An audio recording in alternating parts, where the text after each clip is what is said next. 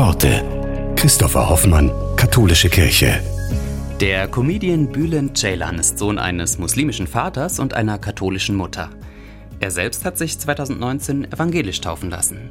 In einem Interview wurde er gefragt, welchen Humor hat Gott deiner Meinung nach?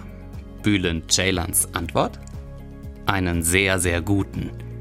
Keinen Humor, der andere verletzt. Ich glaube, dass der liebe Gott auf jeden Fall Humor hat, sonst würde ich ja nicht existieren. Wenn er keinen Humor hätte, würden wir ja nicht lachen können. Er hat uns doch erschaffen. Das wäre ganz komisch ohne Humor. Also ich denke, Gott hat guten Humor. Was er nicht mag, ist, wenn jemand bloßgestellt wird.